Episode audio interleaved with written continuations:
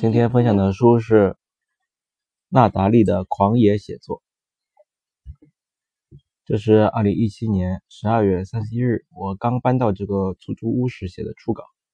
我新搬来住的公寓位于六楼老公房的顶楼，只有四十平米，但好在南面楼房之间的间隔特别大，光照条件和视野特别好。在公寓对面还有一个很大的活动绿地。白天只要天晴，就会有许多宝爸宝妈们带着小朋友们在这里玩。这个小区虽然没有什么管理，但是很自由，离我家又近，作为租房的地方还是很不错的。这里房子小，没有写字桌，我只能在窗边柜旁站着写。再加上女儿出生才几个月，需要做的事情、学的东西都比较多，我写读书笔记的频率大大降低。因此，好几个平台把我降级了。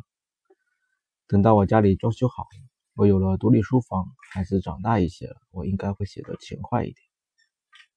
这本纳达利的狂野写作是我去年哄宝宝时读给他听的，发在喜马拉雅的平台上，在二零一七年十二月二十九日读完，然后在第三天一气呵成的把读后感草稿写完。时间已经过去三个多月。今早凌晨一点，我因为昨天和设计师谈事，喝了一杯咖啡，晚上睡不着觉。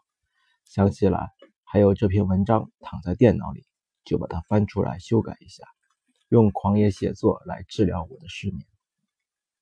所谓狂野写作，总体来看就是要自由的流入心灵，要不加思索、不停笔的写，不让内心的理性逻辑去筛选判断。想到什么就写什么，把自己内心隐秘的想法都写出来。用书中的话说，就是把自己的荒野心灵展露出来。荒野心灵大致的含义是说，内心里所有自然本真存在的事物。打一个比喻，自然风景很杂乱，但却比规矩的人工园林更震撼人心，更丰富，更充满力量。这就是荒野心灵的价值。所以，为了展现荒野心灵，我们要做的是忘记规则，相信自己，然后勇敢的写，不是雕琢，不加评判，不设限制，把自己的荒野原原本本的呈现出来。写作练习要掌握从荒野心灵中提取写作能量的能力，就要多做这样的写作练习。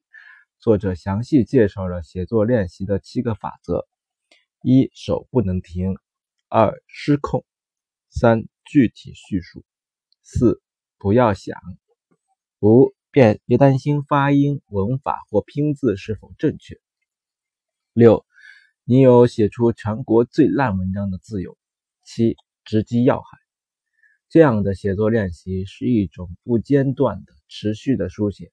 写出我们的第一反应，写出弗洛伊德所说的潜意识，写出冰山下的东西，写出热情、活力和动力，什么都可以写，即使是黑暗的、隐私的东西也写出来。作者就在这本书里曝光了自己是同性恋，还有吸过大麻的隐私。写作和运动一样，每天都要写，就像热爱打网球一样，需要经常去打。写作和网球。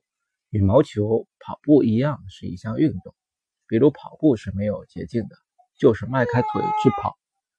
狂野写作和跑步一样，就是要去写，拿起笔来写，不要犹豫，不要害怕，不要把写作想象的好像要准备多少东西似的。我们都有书写的欲望，写作就是一种抒发自己感情、表达内心、释放精力的运动。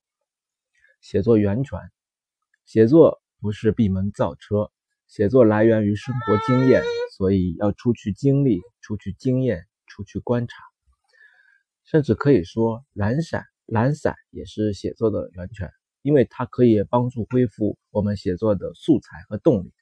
懒散到一定的时间后，你就又有动力和欲望去写作了。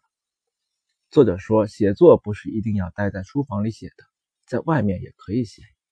纳达利的心灵写作和狂野写作对推都推荐纸笔写作，纸笔写带方便，也不会打扰写作思路。我们只要拿出纸笔，可以在上班的时候等公车的时候，可以在任何地点马上就写。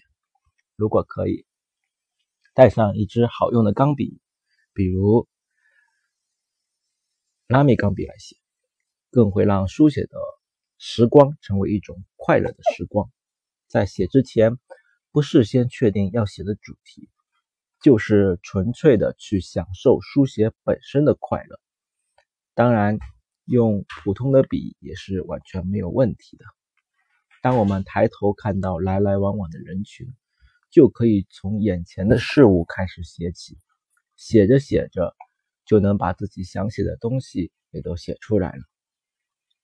对写的东西要尽量写出细节来，不要只是写车子，不要这种笼统的抽象的描述，而要写出是什么颜色、什么状态的车子。所以我从刚才在阳台上飞过的一只灰白色的鸽子写起，我就不能只是笼统的说。飞过一只鸟，而要写那只灰白色羽毛的鸽子碰触了一下窗外的花盆框，稍作停留后飞走了，像是来看看我这个新搬来的陌生人。不要去计较写的好不好看，有没有趣，不去做评判家。写出来越详细、越具体、越真实越好。对自己越诚实，我们会收获越多的灵感和快乐。狂野写作和心灵写作一样，狂野写作算是娜达利上一本书，心灵写作的思想延续和扩展。说是延续，是因为娜达利在书中开篇说，心灵写作这本书出版以后，他觉得自己的写作工作坊就没有必要开了。但是后来发现，还是需要继续运营下去，因为他意识到，人们不会因为一本书就改变。一种信念的改变是需要反复的讲、反复的教、反复的学，这也是这本狂野写作出版的一个理由。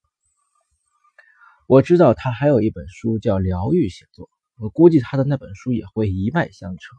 在这里，请扩展阅读一下我关于心灵写作的读后感。念一句心灵写作，瞬间打通你的任督二脉。我在喜马拉雅平台的逆水行舟读书会。也有呃这个这个音频，说是扩展，是因为作者提出了荒野心灵的概念，和从眼前的事物开始写这条通向荒野心灵的方法路径。不必关心这个开始写的第一句话是不是偏离了你要写的主题，只要你动笔开始写，从一个无关紧要的事情开始写，写着写着，你的笔就会自动的把你带到你的荒野心灵，到时候。你就能不停的写下去，越写流越流畅，越写越渐入佳境。这个过程中，你也不要去管错别字什么之之类的差错了。